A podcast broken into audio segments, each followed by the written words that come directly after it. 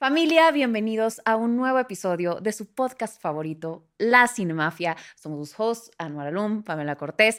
Queremos agradecer antes que nada a Dani, a Ale y a Lalo, que no lo veo por aquí, pero Y por a ahí Chip anda. y a Emilio Y a- Treviño, que eh, están Y aquí aquí. tenemos en backstage a dos amigos adorados, Emilio Treviño y Chip, que están siendo la porra de este, de este episodio.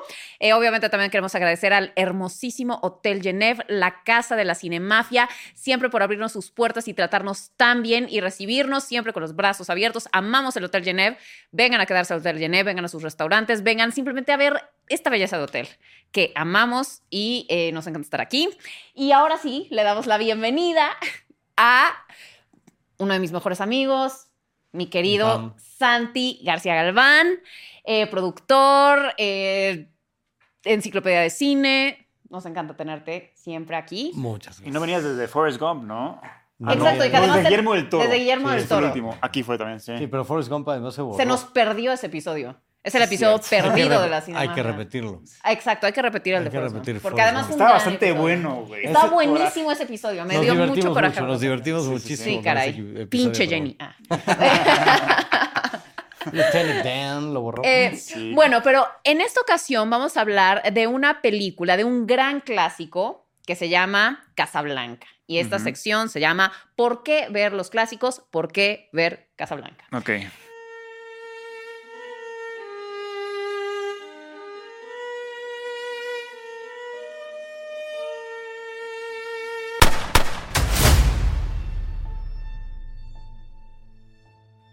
He escuchado, no a una, sino a varias personas que me dicen que les caga Casablanca. Entonces, por eso sentí la ¿Cuántos años imperiosa necesidad.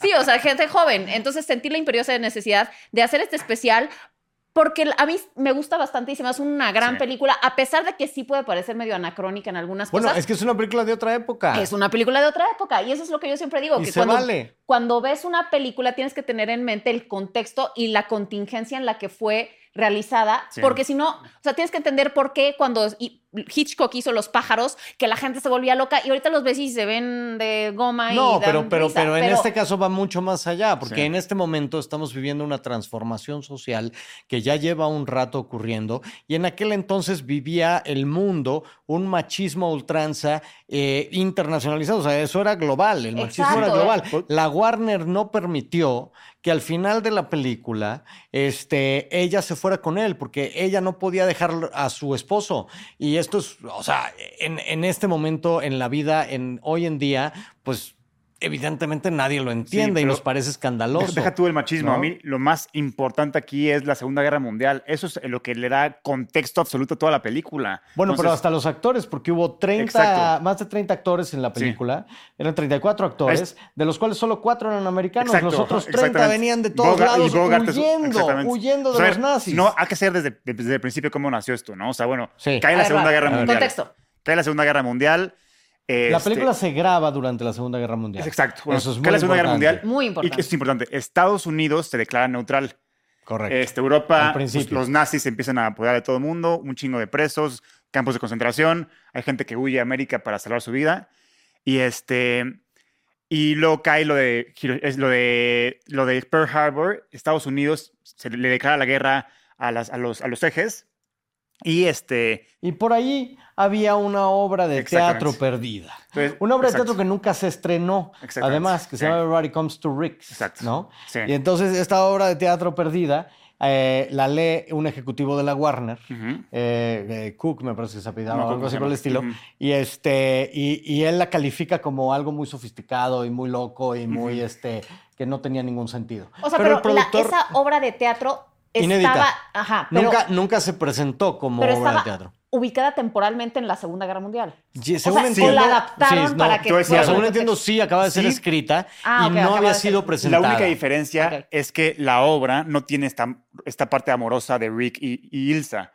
Entonces, no, y no tiene varias partes, varios de los personajes Sí, tampoco entonces nada más lo que tiene la obra la es que hay un bar que se llama Riggs y, Ah, que, ok. y que al- le, le abre las puertas a gente Era refugiada. el Refugiados, hub, ok. bueno, y a todos los espías. Y a los porque era el espías, hub y a de los los nazis espías y a incluso, los nazis. entonces- y a- o sea, era este hub en Casablanca que era un territorio neutral donde Neutral. todo Que lo que es estaba súper pasando en el importante mundo porque ahorita se, vamos a, se- se que unía. tiene que ver con el final muy cabrón. Por Pero- supuesto. Pero bueno, entonces Warner le da luz verde a este proyecto. A ver, No, pero espérate. Primero, Ajá. le dije, este cuate dice, esta obra no vale la pena y tal, pero el productor la quería y dijo, bueno, está bien, te dejamos comprarla. Y en la negociación la acaba comprando por 20 mil dólares. exactamente. sí. Y, y es la obra de teatro no presentada o no, este, no puesta más cara, la compra de una obra de teatro de un libreto no presentado más caro de la historia. En- hasta ese momento.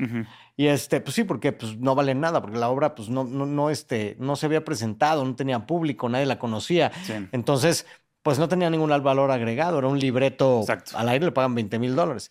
Y, este, y empiezan a buscar director. Y William Wyler. eh, A Billy Wilder. Querían a Billy Wilder primero y, y no podía, estaba ocupado. Exacto.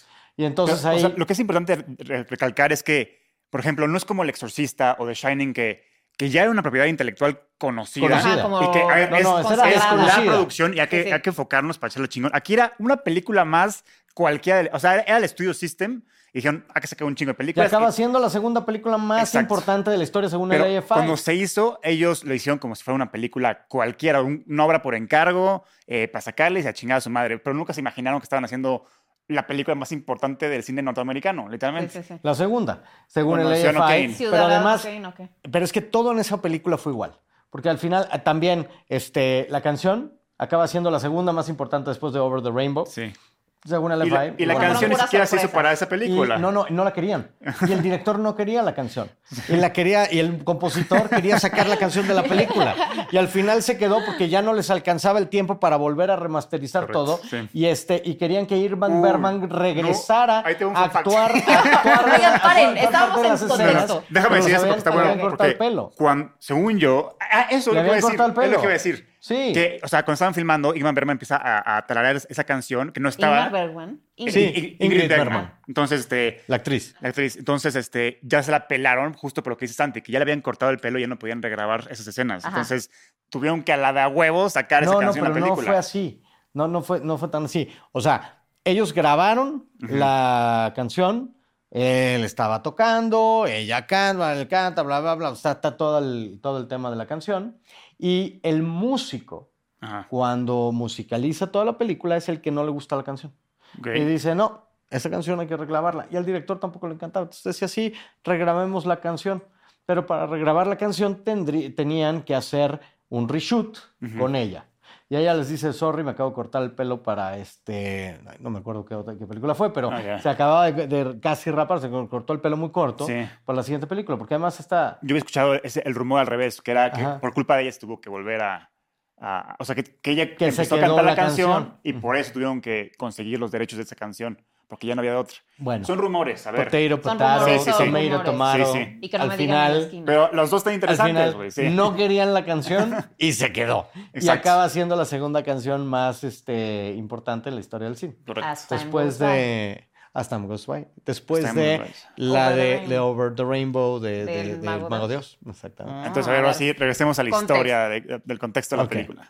Entonces estamos con que pues hay un guion de una obra de teatro que nadie conoce, la obra no se ha presentado, la compran por 20 mil dólares porque este productor se pone necio, busca a Billy Wilder, este, Billy Wilder no podía, le recomienda, eh, primero creo que fue a dos directores y acabaron quedándose con Rick, ¿no? Entonces eh, empiezan a castear eh, la película y es una película que todo lo que parecía que era algo eh, completamente banal, que iba a ser un triángulo amoroso sin ninguna repercusión de ningún tipo, acaba siendo la segunda película más importante de la historia del cine según el AFI. Pero sí, es ¿Pero de cuál la- es la uno? ¿Ciudadano Kane? Ciudadano Kane. Ciudadano Kane. Pero sí, o sea, la película, por lo que tengo entendido, se fue escribiendo durante el rodaje. Bueno, es que el guion de teatro no les gustaba y tenían que rodarla, porque también este, Sí. tenían una serie de elementos, entre ellos había una agenda complicada con Humphrey Bogart Ujú. y en segundo lugar, pues no sabían cuánto más iba a durar la guerra.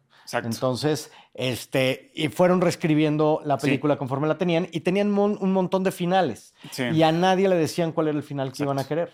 Y tenían una gran discusión interna en el estudio sobre qué, fin- fin- qué final querían. Sí. Pero la película se iba escribiendo sobre la marcha e iban re- rerodando y rodando escenas y las iban editando, las iban cambiando Sí. conforme la película se iba filmando. O sea, pero Y- todo se grabó entonces en el lot En un backlot. de- Todo se, Sí. no, todo se rueda en Warner. en Warner. Sí. Adentro de la Warner. Pero de hecho, un, digo, otro fun fact de esa película es que este, pues el logo animado de la Warner, pues este, tiene elementos eh, musicales y demás de Sí. la película original. Ah, yo también leí un, fact que el único set que se construyó para Casablanca fue el Rick's- del Rick's, Rick's el- Bar. El, el Rick's Bar. Era o sea, que todo lo demás era usado de todos Sí. lados. De to- era reusado de, Ajá, de- de- de de sets otras de otras producciones. Justo, películas. o sea, ese, esa, el director Michael Curtis, su especialidad es este, los sets, porque tipo Robin Hood, las películas de. Robin Hood, lo que más llama la atención es que él te, te meten en un mundo, pero un mundo que se siente teatral, pero que es parte de su estilo, ¿me entiendes? Ento- Entonces, sí, sí. cuando tú ves Casablanca,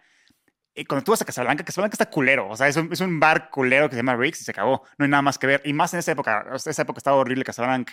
no, Entonces, no, no, no, no, pero espérame. Pero Es el, el Rick's Bar no existía en Por eso, Casablanca. ahorita, ahorita- ahorita- ahorita si vas a Riggs, Bars- está- o sea, o sea, Sí, pero Rick's Bar se construyó en Casablanca posterior Sí, a la película. correcto, sí. Porque aunque el- la película se grabó en el estudio de Warner, Sí. después turistas empezaron a atascar. Exacto, pero Ahí ahí- mi Casablanca punto. Y en Casablanca no hay Bar. nada. Por eso, ahorita si vas a Casablanca está culero, nada más está el Riggs. Antes todavía está peor, ¿me entiendes? No, no hay nada que hacer. En cambio, o sea, lo que No hizo... estoy de acuerdo contigo. Ajá. Y Marruecos es uno de los lugares que tiene mayor sofisticación en el mundo y es una cosa espectacular la, la- la confluencia de todo tipo de culturas. O sea, simplemente llegas a Tánger, llegas a Casablanca, llegas a Rabat y, y las ciudades es una confluencia espectacular de culturas y religiones que hacen que tengan una sofisticación, una cultura riquísima y el lujo arábico y demás. O sea, es una cosa, pero realmente Bueno, espectacular. ajá. No, no va con nuestros códigos Claro. occidentales la mayor parte de, de todo el país. Sí, Pero, pero es ahorita lo, increíble. lo que me refería es que, o sea, Michael Curtis lo que hace es que hace una atmósfera muy cabrona, muy romántica de Casablanca, que la gente idealiza. idealiza Casablanca y cuando llegan se dan cuenta que no es el Casablanca que en su mente habían creado por culpa de la película. Obvio. Es sí, lo que me refiero, exacto. Sí, bueno, pero pues, o sea, esa es la magia del cine. O sea, al final de cuentas, esa Casablanca que él enseñó no existe. Todo fue filmado en un backlot en Warner. Exacto, pero es la, es la magia de Michael Curtis, que crea unas atmósferas que te enamoras visualmente, estéticamente y atmosféricamente. Y él Bueno, había eh. hecho Mildred Pierce y te- te- tiene otra muy No, a ver, el güey tiene Tiene varias, 117 sí, tiene- películas. tiene Pero filmadas. tiene muchísimas. otra así Sí. muy icónica. Pues Robin Hood Varias, es su más Robin Hood icónica es- No, después espérate, espérate. Tiene ot- una que es así muy cabrona. Bueno, sigue. Según yo, sí, otra de. Hay, hay muchas. Se ha hecho también uno que se llama Red River, no sé, algo así. muy- o sea, Bueno, sí. Humphrey Bogart tampoco era tan famoso en ese momento. Ujú. Él ¿No había, hecho el halcón maltés? ya había hecho el halcón acababa de hacer el alcohol, mal- Sí. acababa de hacer el alcohol maltés y otra más y estaba saltando a la fama, estaba en su reciente salto Ah, a la de fama. Angels with Dirty Faces con Sí, por supuesto. James Cagney. Sí. Pues ya había hecho el alcohol maltés, estaba saltando a la fama y en ese momento estaba en su momento de, de breakthrough, ¿no? Y esta película es la que realmente lo catapulta a una estratosfera fuera de serie. Sí, se volvió y, este, y Ingrid Bergman también tampoco era tan famosa Sí. y esta película es la que la catapulta Sí. al estrellato Y bestialmente. dicen que las malas lenguas. Que tenían un affair. Ajá. Y por eso que la esposa de, de, de- de- de Humphrey Bogart le, todos los días la se armaba de pedo. Y por eso que ya había como una tensión muy cabrón entre ellos dos. Que, que era muy incómodo para los dos porque ya había un chingo de rumores de la affair y no sé qué chingados. ¿De ¿Cómo te gustan los tabloides? güey? Sí. Eso- Eso, no, dije, dije las malas lenguas. El tabloide. Sí, La- sí. la Esas son las malas lenguas. Pero es- el, Hollywood hush Pero, hush. pero eso, eso es lo que hace interesante los rumores Obvio, alrededor de la película. Una película chingona este, y tan clásica como esta se presta a que haya un chingo de rumores alrededor de ella, güey. Sí, claro. Sí, por supuesto. No, y también otro dato interesante es que la mayoría de los que estaban, de los que actuaron como los nazis, eran judíos alemanes. Sí, que además, bueno, el, el, el Y que y estaban huyendo del. No, él, él actuó De nazi cuatro o cinco veces en su carrera y él era un, este, un, no era, sí, él, sí, él era judío, huido de Alemania, pero era alemán, era un alemán judío que huyó de Alemania por, por ser judío y hace de nazi ahí, hace de, de nazi varias veces y en varias entrevistas declaró que este, esa era su manera, o sea, el, el hacer eh, o interpretar papeles de genocidas malditos que todo el mundo odiaba, era su manera de vengarse Claro. de los nazis. Como O sea, Taika Waititi haciendo a Hitler en Exactamente, Rabbit. Exactamente. Era, era la venganza, la dulce venganza. Bueno, pero a ver, ¿por qué creen que Casablanca, así como dices que era un guion perdido por ahí, ¿qué es lo que la hizo Icónica. trascender ese clásico que hasta ahora pues estamos hablando de él? Son mil cosas. Son un millón de cosas. Yo creo que Mil cosas. Pero primero que nada, el tratamiento del triángulo amoroso. sí. Claro. Este, había, hay, hay muchas notas en la, en la dirección en la cual eh, Bergman le preguntaba a- al director eh, que en su actuación a quién debería de Correcto. interpretar como que amaba más, si a este o al otro. Y él le decía a los dos. Y no le decía cuál era el final. Y no les Ah, revelaban ok, cuál era el entonces- final. Y entonces realmente es una película que se va construyendo. nota el conflicto que además... Y se va construyendo. Y, y- y yo he, tenido la oportunidad de estar en sets en donde la película se está reescribiendo constantemente porque tienen esa forma o esa fórmula de estudio, ese presupuesto en el cual las películas se van escribiendo conforme están ahí y se escriben y se reescriben cuando las ves editadas. Y, y realmente son películas que se enriquecen muchísimo y que tienen esa posibilidad de cometer y de tener la prueba y error en el set y se van y se van formando y se van haciendo y perfeccionando de una manera que las películas que se rodan de corrido pues no, no, no tienen Claro. esa posibilidad, ¿no? No, pero además esa forma de dirección, de no decirle a los actores cuál es el outcome de lo que están haciendo, es muy útil porque desorienta a la audiencia. O sea, es lo mismo que hizo... Bueno, y desorienta a los propios actores y el propio actor está transmitiendo algo que no sabe para dónde va. Exactamente. ¿no? Como en Psicópata Americano, que le dijeron a William Dafoe Sí. que lo pusieron a actuar la misma escena tres veces con distintas y no, y no le dijeron cuál, ¿Cuál era, era la, verdad. Y entonces, y usaron en el corte pedazos de todas. Y entonces tú como audiencia estás viendo y dices... Y es parte de la psicosis del personaje. Estás y, provocando y en ese- este caso es parte de la confusión de ella. Exactamente. De- y la confusión de ella, que es la confusión de la audiencia que Correcto. no sabe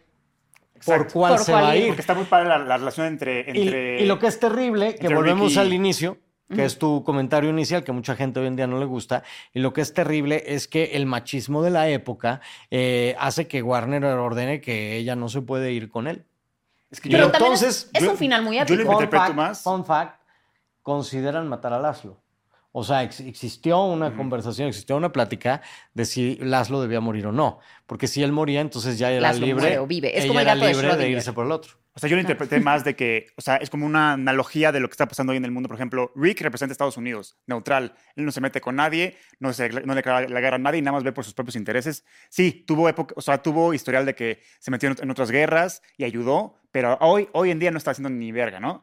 Este, Víctor representa a los países europeos que estaban apoderados por los nazis y él es como la, la rebelión, la resistencia hacia eso, Sí, ¿no? Me encantan esas lecturas, Ajá. pero te quiero hacer una pregunta. Dime. ¿Tú crees que esas lecturas ocurren a posteriori o crees que las estaban pensando mientras estaban filmando? No, posteriori, obviamente. Claro, sí, más para allá, pero la verdad es que hace sentido por la época en la que estaban viviendo, por eso estoy ¿Y, qué, diciendo. ¿Y ella quién es? Y supone? ella es como, representa a, lo- a la, a la libertad, a los países libres, así. Y luego, ¿qué más? Pero yo creo que esas lecturas de las películas Sí. ocurren después. Es como los, los demonios de la lengua, ¿no? Sí. Es como estas frases que un- unen de repente ciertos poetas cuatro, cinco, seis palabras y crean monstruos literarios espectaculares. Sí. O sea, yo creo que de repente también ocurre esa magia en las películas y más en una película como Casablanca, en donde, eh, bueno, pues están inmersos en una realidad, están inmersos en, en un discurso y en un dialecto, en, una, en un diálogo entre los personajes y demás, y se van sin querer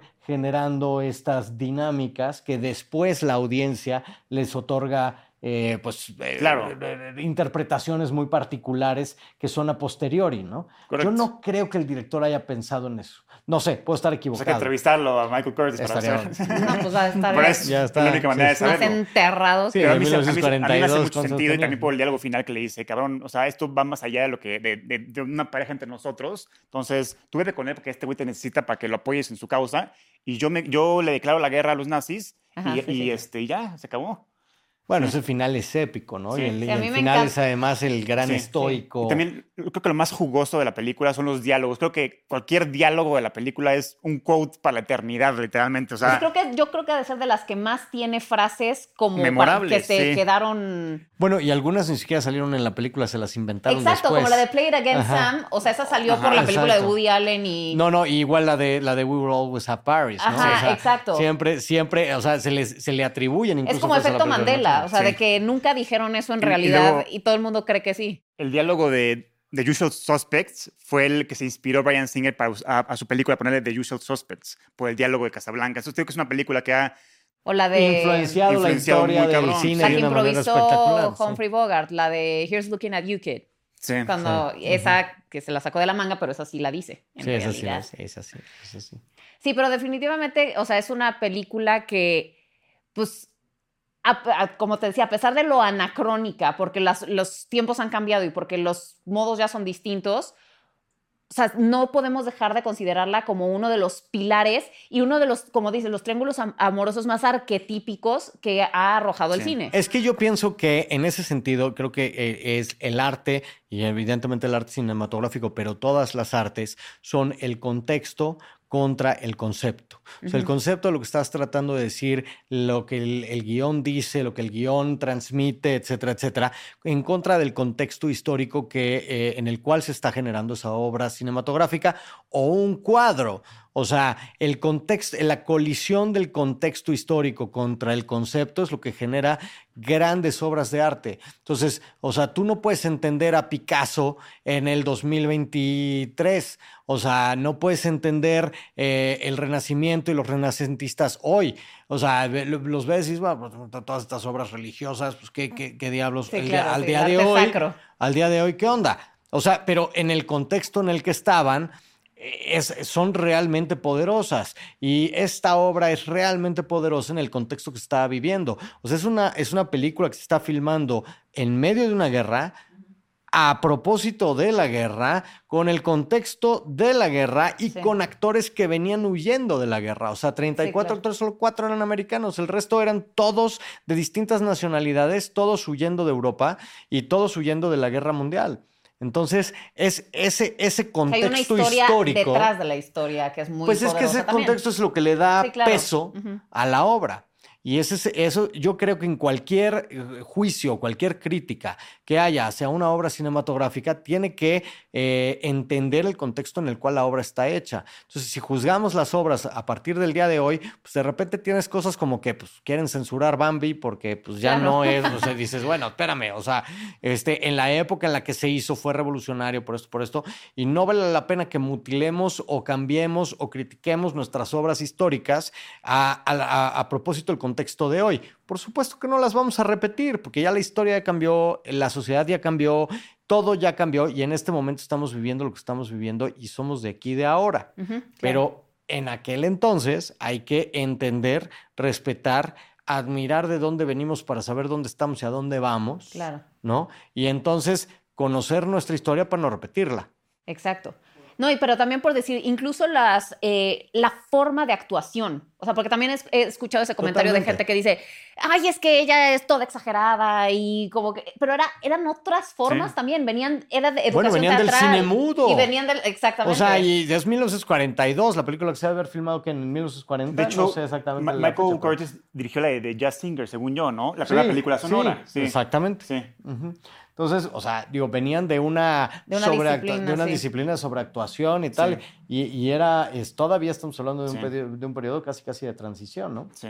Sí, pero a mí se me hace que incluso con todo eso, o sea, es como por qué Shakespeare sigue vivo, por qué seguimos recurriendo a las obras de Shakespeare o al- pues, en general los clásicos, porque son arquetipos y porque, porque están eh, enterrados en emociones muy primarias. Y, o sea, el... el E, ese- e- e históricamente contextuales, porque, o sea, si Shakespeare de repente lo traes al día de hoy, muchas cosas no te van a hacer sentido, las vas a tener que adaptar. O sea, pero, pero a lo que voy es que se ancla en emociones, la envidia, el, este, ya sabes, el- Muy primarias. la, la venganza, son muy primarias. Sí, Entonces, la por familia, eso, la familia, la venganza, Son cosas el odio, el amor, de el la miedo. condición humana que siempre van a perdurar y que no importa que cambien los contextos. A ver, no sé, probablemente muchas personas se van a poder identificar con el triángulo amoroso, con ese verano idílico que pasaron en París estos dos y ese pero también recuerdo con un, amor, un amor prohibido. y un amor prohibido porque ella ya rehizo su vida, porque ella ya tiene a alguien más.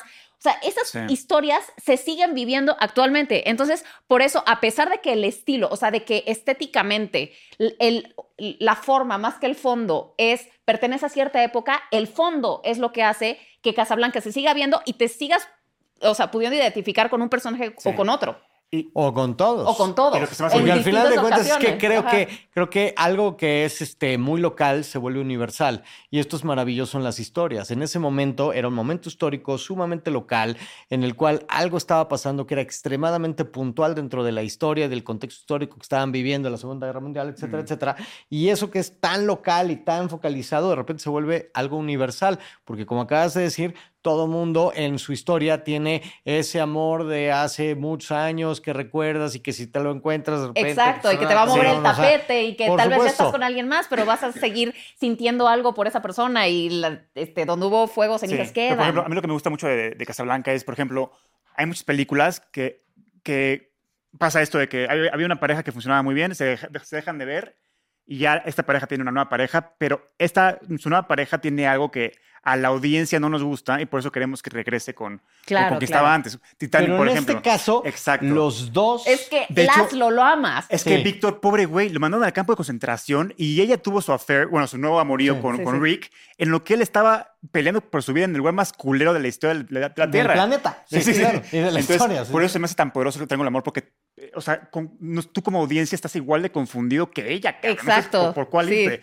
Y lo más padre, cuando, o sea, Rick se- se- es un, pues es medio cabronzón al, al principio porque es neutral en todos los sentidos. No, y no, pero, Pero cuando- neutral y es, es Sí, patanoso. Pero cuando ya te ganas a Rick, es cuando él tiene el poder de mandar a Víctor a la cárcel, o, o peor, Sí, sí, sí. y, para, y quedarse con ella, pero él decide no hacer No nada hacerlo. y ayudarlo. Ahí es cuando dices, yo ya estoy con Rick, pase lo que pase, Sí, ¿no? claro. Entonces, para mí es el factor diferenciador entre ellos dos. Pero al principio de la película, cuando la primera vez... primera Pero la se vi, redime porque, Por o sea, eso. Sí, porque al principio la verdad es, Sí. es pedante Sí. y un poco. No te cae bien. No te cae bien. A la Sí. chava que está ahí en el bar la trata con la punta del pie, la manda a sacar. Sí. O sea, no, no, no es un personaje que de entrada.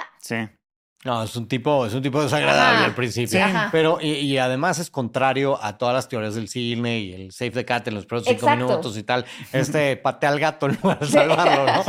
O sea, tiene, tiene muchos Sí. temas así. Está, Pero es su personalidad y cómo la gente lo, lo ve y así, eh, hace que tú como audiencia estés muy interesado. Ah, cabrón, ¿quién es este cabrón? Es misterioso. Sí. Es misterioso. Es misterioso, Es- o sea, y además es como el bad boy ¿no? que Exacto. también, o sea, como mujer lo ves y ese es el que te enamora. Anuar otra vez tirando el celular. Eh, pero, pero sí, y eh, incluso, o sea, todo el, el atuendo, eh, o Sí. sea, se volvió un ícono. No, la es que lo que hace un, para un personaje poderoso es la actitud que los demás tienen hacia él. Entonces, por ejemplo, cuando van al bazar y ella quiere eh, comprar una bufanda, no, no queda. Sí, sí. Y le dice, son 700X, ¿no? Y, y ve a Rick y dice, ah, no, Sí, no. sí, el tipo dice, eh, no, no, 100 espérame. porque eres amiga de Rick. Entonces, sí, sí. eso es lo que tú como dices, Es ah, el cabrón, respeto, sí. ¿quién es este cabrón que es tan interesante, no? No, cuando manda a sacar al, a uno que se quería meter como en la No, parte no, privada. o sea, la presentación del personaje, que es una de las partes más importantes en cualquier película, es brillante. Sí, sí, es sí. brillante, pero, pero es, es, es muy en contra de las teorías modernas del cine de este, no, que el personaje te caiga Te bien al que principio, que haga tal. Sí. No, este es de una arrogancia, y de un poder, y de un, de un tal, y de un misticismo. Totalmente. al principio que es maravilloso. Y este, te digo, en lugar de save the cat, pues kick the cat. O sea, Kill the cat. Sí, ¿no? No kill, pero kick. O sea, sí le da, Sí, le una sí. patadita para se Pero es también eso lo que la hace maravillosa y que hace el personaje de Rick tan fascinante, porque es el, como el arco que se genera, o sea, que empieza de esta Sí. manera y te va Y ganando. al final se sacrifica, ¿no? Y Al, final, de alguna manera. Exactamente. Sí, entonces eso. sacrificio. Y el personaje de ella, pues, ¿ustedes qué opinan? Uy, a mí ese, ese personaje me parece fascinante. Además, ella me parece realmente una actriz espectacular y es un papel bien difícil. O sea, es muy sencillo que ella juegue la víctima y no, lo juega, y no la juega nunca. Sí. O sea, ella, it's above that, todo el tiempo está por encima de, de esa circunstancia en una confusión bestial, completamente humana y completamente entendible, pero era muy fácil hacerlo mal. O sea, ese papel era muy fácil hacerlo cursi, ese papel era muy fácil Caer hacerlo. gorda, caer sí. gorda, era muy fácil hacerse la víctima y, y tirarse al drama, y nunca lo hace. Ella se mantiene, o sea, con una elegancia impresionante durante toda la película y es, es realmente un, un personaje entrañable en su Sí, sí, sí. confusión y en una confusión que además eh, de la cual ella no es víctima de nada, ni de sí misma siquiera, y no, no, no está mal. Sí, no, y además como ¿No? muy humana. Sí, totalmente. Es que lo, que- muy lo padre de Ilsa es que pone las necesidades de, de las personas antes de que las tuyas. Porque por- si Sí. fuera por ella, se queda con Rick a chingar a su madre Víctor. Pero ella sabe que Pero está Warner mal. no lo hubiera permitido por la época. Exacto. El claro. Pero, pero hasta ella le apunta con la pistola a, a- a- a- Rick para decirle, cabrón, dame los Sí. papeles porque por más que te amo, lo, lo de Víctor es mucho más importante que tú y yo a la verga. Entonces, por Sí, eso me cae bien Sí, porque además tiene una Sí. causa, o sea, por eso es un personaje increíble, porque es noble, porque como dices, está más allá de, de lo mundano, o sea, Sí. ella también tiene un propósito y una Sí. manera de ver el mundo que es admirable. Sí, sí, por supuesto. Y hace poquito, o sea, la vi cuando salió en cines como hace dos años, en Ujú. Cinépolis. Y no me acordaba que era tan simpática la película, güey. O sea, hay un personaje que se llama Louis, que es como el- el- el- un general nazi, según yo, ¿sí? Sí. Sí. Y está cagadísimo ese güey. O sea, no me acordaba que era tan simpática la película. Y justo también me encanta el arco de ese güey, como darse cuenta que lo que están haciendo es una mamada, literalmente.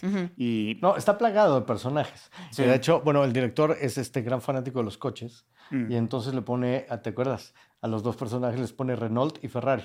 Ah, pues sí, Este. Ay, no Sí, Ferrari dice que le consigue los papeles, güey. Tienes toda la razón. Y el, y el, el Renault es el gorrito. Sí, es que lo padre de esa película que por más que sean personajes terciarios, te acuerdas de ellos. Yo Sí, me- no, por yo me supuesto, acuerdo son de Ferrari, chinga su madre. Sí, O el son personaje de. Peter, Lorre, eh, de Peter Lorre, que sale, Ajá. que es el que tiene las cartas firmadas por Charles de Gaulle. También sí, me acuerdo sí. de- del chavito este que, que le iba de la chingada y le urgía dinero para, para irse de, de- de- a esta- a Estados Unidos. Es que tiene, para hacer una película, tiene una serie de subplots que es, E, exacto, serio, es que eso ahí empieza el arco de Rick, Ajá. porque le, le- le con- aconseja de que le ponga el 22 para que le consiga la lana Para para, que se pueda ir a para que se Estados Unidos. Entonces, ahí ya empieza a Rick inclinarse un poquito hacia... Hacia el lado Hacia más el lado de la luminoso, luz. sí. Sí, pero Ah, como dices, o sea, tiene todas estas capas que a pesar de que son personajes secundarios, no los trata como, como relleno, ya sabes, o sea, cada No, uno no, tiene su historia. ellos porque, y también siento que era importante eh, que no solo se centrara en los personajes principales, porque en una guerra, ahora sí que todo el mundo tiene su historia, y era Sí. importante que- como enaltecer las distintas y los distintos puntos de vista y, y distintas anécdotas y vivencias que suceden en una guerra. Sí. Bueno, además, o sea, estás hablando de eh, una serie de lecciones que a nivel dramático son extremadamente enigmáticas. O sea, este, tú tienes eh, la, se- la Segunda Guerra Mundial y está Europa ocupada. Y en el norte de África, pues tienes eh, Estambul, tienes, o sea, un montón de ciudades que pudieron de cualquier forma ser muchísimo más icónicas que Cla- Casablanca. O sea, ¿por qué Casablanca? Sí, Casablanca, en el contexto histórico en el que estaban hablando, pues había ciudades que podían haber sido mucho más propicias para ello, pero, pero al Pero final bueno, acaba siendo... como en la, en la ¿Pero qué tiene muy que ver? en la costa, ¿no? ¿Pero qué tiene que ver? Pues sí, pero a ver, este. Eh, Pero de ahí se, no, porque de ahí se, de Casablanca se pasaban a Lisboa y de ahí volaban a Estados Unidos, ¿no? Se supone. pues, y en el Mediterráneo tienes un montón de ciudades que todas servían para irse para todos Bueno, lados. Y además podían haber sido muchísimo más icónicas en, el, en ese momento. Y, y del propio Marruecos tienes Tánger, tienes Rabat, tienes, o sea, muchísimas este, eh, ciudades que pudieron haber sido distintas. Pero bueno, fue Casablanca y en Casablanca además le tiran para todos lados. O sea, si te acuerdas, hasta Franco acá- acaba embarrado porque Rick este, le acaban diciendo que él este, de alguna manera eh, peleó contra, contra Sí. Franco en España, ¿no? Exacto. Y entonces es este cuate que es el rebelde de todos los este, regímenes fascistas de Europa eh, en un momento específico en, en la historia en donde el, el bad boy era, pues, ¿te acuerdas de, de- de esta película de Historia de Espías? ¿no? de- ah, Bridge of La- la- Spies, la, de... No, Spielberg. la de- no, la ¿Cuál? de este Brad Pitt con eh, este Robert Redford. Ah, ya, ya, ya, ya, ya. Que Sí, también sí, sí, es sí. esta co- conjunción de espías todos Sí, en, sí, un, sí. En, un, en un momento determinado. Pues tiene, o sea, Rick tiene mucho de, de todos los personajes este, que vienen siendo históricos y después muchísimos personajes posteriores se han basado en ese personaje enigmático, mañoso, poderoso, este, que se las sabe todas, que calla y entiendes que sabe más Sí, con una tipo, mirada. Un Han Solo viene de ahí. Exacto. Justamente O es sea, el tipo de el, el güey personalidad. neutral sí. que nada más ve por sí mismo y al final acaba haciendo algo bueno por la causa. Exactamente. Totalmente Pero, pero este es más raro, porque este sí viene de hacer muchas cosas por muchas causas. Pero yo lo, o sea, le- empieza Bueno, como sí, el- exacto, no es un bounty hunter. exactamente, o sea, empieza como Pues no el sabemos qué hizo Han Solo antes. pues empieza como el tipo que viene de detrás, ¿no? Que viene, que viene de regreso de todo, que ya está cansado y que ya más bien Pero como que no dices, quiere es un y- rebelde, o sea, es, y es, o sea, pero te- tiene causa importante, o sea, no, no es un nihilista. Sí, exacto, o sea, él ya peleó, Ajá. él ya hizo su lucha. ya él solo quiere que lo dejen en paz en su puto bar. y ya está metido en el, este, la última esquina del planeta, en un lugar que se llama Casablanca, no conoce nadie, y que tiene un bar y lo único que quiere es que lo dejen en paz. Sí, claro. ¿No? Eso es lo que es bonito de ese personaje, que, que a pesar de todo se vuelve a, a enganchar. A involucrar, sí, a involucrar. en la lucha sí. Y, a, y a recuperar como estos ideales y hacer, como dices, por un bien mayor, sacrificios. Sí, sí, su valor moral, ¿no? O sea, Exacto. vuelve, el personaje tiene ese arco, como tú decías, que es, que es espectacular. También dice las malas lenguas. Me El encanta. chisme de, tla- de tabloide. que, que iban a hacer un remake con Ashton Kutcher. Ay, no, me No, muero. este, te voy a decir quién quería hacer un remake de esto y ahora me voy a acordar. Había, había alguien que estaba, eh, y fue Truffaut. ¿Truffaut? Truffaut quería hacer un remake. Ah, pues no, si no mal hubiera no estado mal, recuerdo. ¿eh?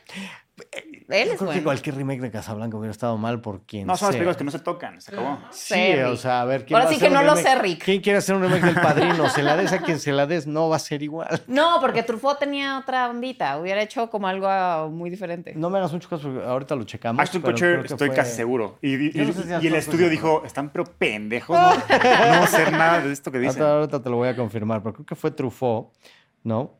El que, el que quería hacer un remake de Casablanca. Pues yo creo que hubiera estado interesante, la verdad. No, yo no la tocaría ni de milagro. O sea, ya. Son esas, esas películas que ya tienes que dejar. O sea, ya funciona muy cabrón. ¿Qué le vas a agregar que la película original no tenga? Y justo como decimos, ya se hizo en un contexto muy específico. Sí, fue Truffaut, en ¿Truffaut? 1974. Eh, quiso hacer un Y remake luego, de ¿por qué le dieron cuello? Porque. Yo creo que se echó para atrás. ¿Fue atrás? O sea, yo digo, no sé. La verdad, eso es otro. ahorita lo acabo de checar, pero sí, Sí. sí, sí fue así. Pero este, sí, sí, yo creo que sí. Si de Sí, repente te haber hecho un spin-off, Claro. ya sabes, de la historia de ellos en, en Eso París. por ahí está interesante, pero güey, o sea, Casablanca no ni de pedo lo hacen. O sea, nadie se No, atreve, no, ningún no, estudio, No, no. ningún no, estudio, Ni ningún director. ningún director. O sea, no, ¿y para qué? Sí, no, O Sí, sea, claro. ¿para qué? Sí, ¿no? No, y bueno, pues no sé, podemos hablar de nuestras escenas favoritas. A mí, la que me parte el corazón, o Va sea, para bien y para todos, mal, sí. eh, o sea, cuando cantan la marsellesa Sí. en el bar, se me Uy, hace de los momentos it. más hermosos de Cuando la... apagan el himno de los alemanes. Sí, y está toda todo esa el bar- parte Uf, es la mejor escena de la película. Súper inspiradora. Y al final, obviamente. Y además, o sea, te digo, ahorita la vemos y decimos como, "Ah", ya sabes, te quita el aliento y Sí. como que dices, wow, esto es cine. Sí. Sí. Pero imagínate, como dices, o sea, la En época en la momento. que se estrenó ha de haber sido muy poderoso. No, pero los olvídate de eso, no olvídate del estreno. Tú imagínate haber venido de Europa huyendo de esa Claro. guerra y filmar esa escena. Sí, claro. O sea, imagínate ser esa persona que huyó de esa guerra y está cantando. O sea, la música se vuelve tan poderosa y el, esa escena se vuelve tanto Sí. más poderosa y el contexto de los actores que estaban ahí se vuelve un monstruo para esta película. Y es lo que hace que se te enchile, enchine la piel, porque esa gente lo estaba viviendo. Era Sí, o real. sea, y Michael Curtis hace, hace close-ups ahí de los extras y los extras están destrozados. Destrozados, Sí, sí, sí. Por supuesto. Pero es que no es lo mismo haber grabado esa película cuando se grabó que si la hubieran grabado en 1975 por, por Truffaut. O Correcto. sea, es que Es ese, Es que esa es la eso es lo magia. que no Sí. puedes recrear. Jamás, Claro. güey. O sea, Sí, eso sí. es lo que es imposible de recrear. Pero bueno, a mí me encanta la película, aunque a la gente no le guste. No, creo que No, no, a aquí la los gente sí tres le gusta, pero- estamos como muy de De acuerdo. acuerdo en que es una película extraordinaria. ¿Se, Sí, ¿se acuerdan de la primera vez que la vieron o no? Sí, por supuesto. A ver, Yo tenía probablemente 16 años o algo así. ok. No lo entendí. No. Dije, ¿por qué no se la llevó? ¿Por qué no se fue con él? No, no, es cierto. Yo ya estaba estudiando la Sí, sí. carrera cuando la vi.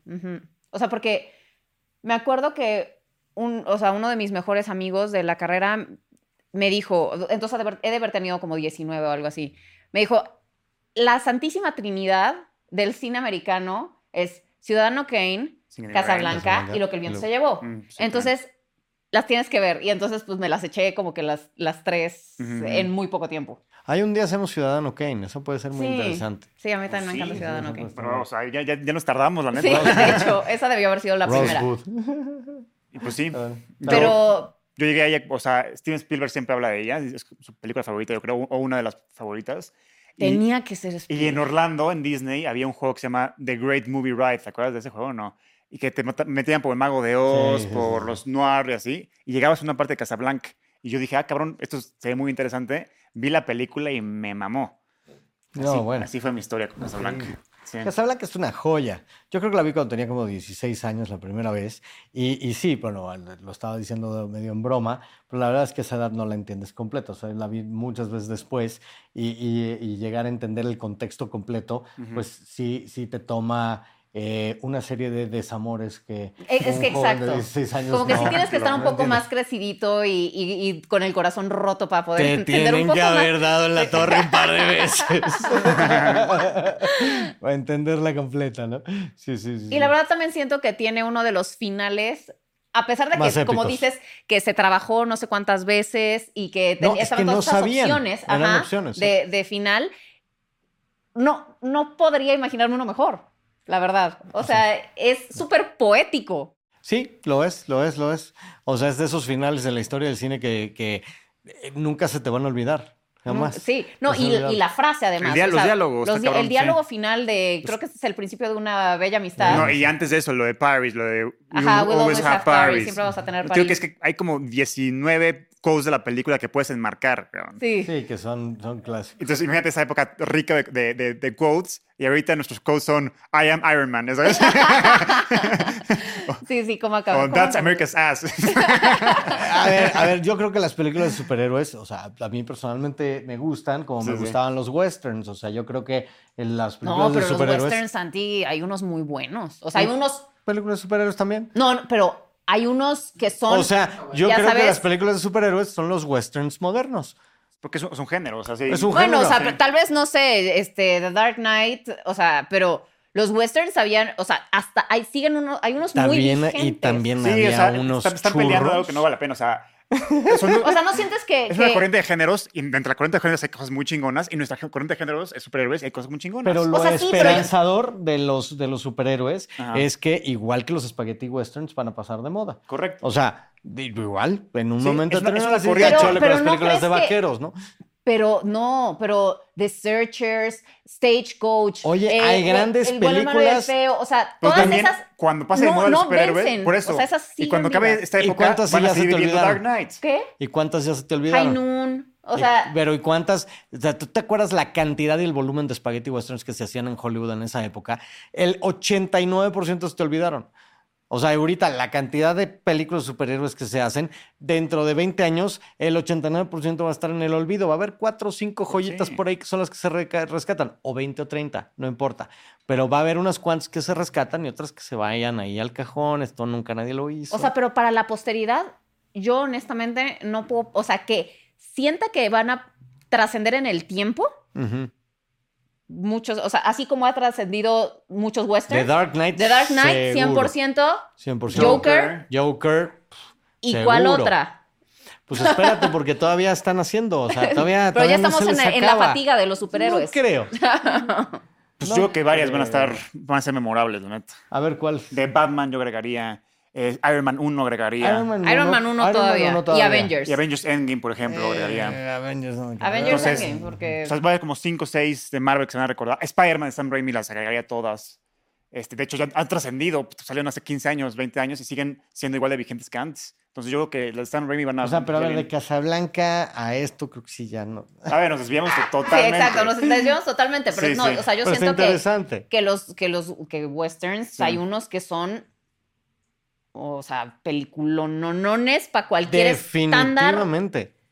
Y la Pame del futuro, una Pame joven va a decir lo mismo de los Y de Joker, y de Joker es un película, no, no, no, no, no, no, no, no, no, para cualquier estándar. Y lo seguirá haciendo. Y dentro de ese género habrá joyas. Igual que lo hubo en el, en el western. Y el western también se acabó. Para mí los superhéroes simplemente son eso. Son el western moderno. Es ese género ultra comercial que todo el mundo quiere ver en este momento. Este, que es el género palomero. Y, y dentro, al paso del tiempo, va a haber joyitas hechas por genios. Y el resto van a quedar en el olvido. Y ya no pasa nada. El, el, el arte tiene la maravilla, este, la maravillosa cualidad de depurarse con el tiempo y de que lo que vale la pena trasciende y lo que no, no. El mejor curador de arte El es el tiempo. Pues sí. Eso lo dijo Iñárritu cuando recibió su, uno de sus Oscars. Pues con eso cerramos el podcast. No sabía que lo había dicho él, pero está bien. Bueno, pero conclusiones. Citando al negro. Si alguien quiere decir algo más. Santi, échate algo mamador. De conclusión. No, no, a ver, la enciclopedia de cine eres tú. No, pero tú, empezaste, tú, o tú sea. ya empezaste, cabrón, y lo hiciste de huevos, como siempre. Entonces, ahora cierra lo chingón, como siempre, güey. ¿Cuál es tu veredicto? Vean Casablanca. Porque el amor prohibido nunca va a pasar de moda. Ah, perro, ya. Me encantó. ¿Está bien? Mic drop. Bueno, pues muy bien. Esto fue nuestro especial de por qué ver Casablanca. Espero que se les haya antojado agarrar su Apple TV o cualquier servicio de streaming donde lo estén pasando y echarse esta joya de la cinematografía clásica que es Casablanca. Nos despedimos. Y si quieren ver más episodios con Santi, vean el que hicimos. El que hicimos de Forrest Gump, que no, nunca de existió. Forrest Gump es la joya No, perdida. Forrest de- Gump lo vamos a, Lo vamos a Lo volver a vamos a tener hacer. que El remake de Forrest Pero Gump. vean el que hicimos del padrino, El Padrino. el que hicimos de Guillermo del Toro y. Y Forrest Gump está perdido, pero lo haremos otra vez. Pero Y- bueno, sigan a Santi en sus redes, síganos a nosotros, comenten, compartan, denle like, suscríbanse, todo lo que tienen que hacer, ya lo saben. Eh, y nos vemos en el próximo episodio de La Cinemafia. Bye.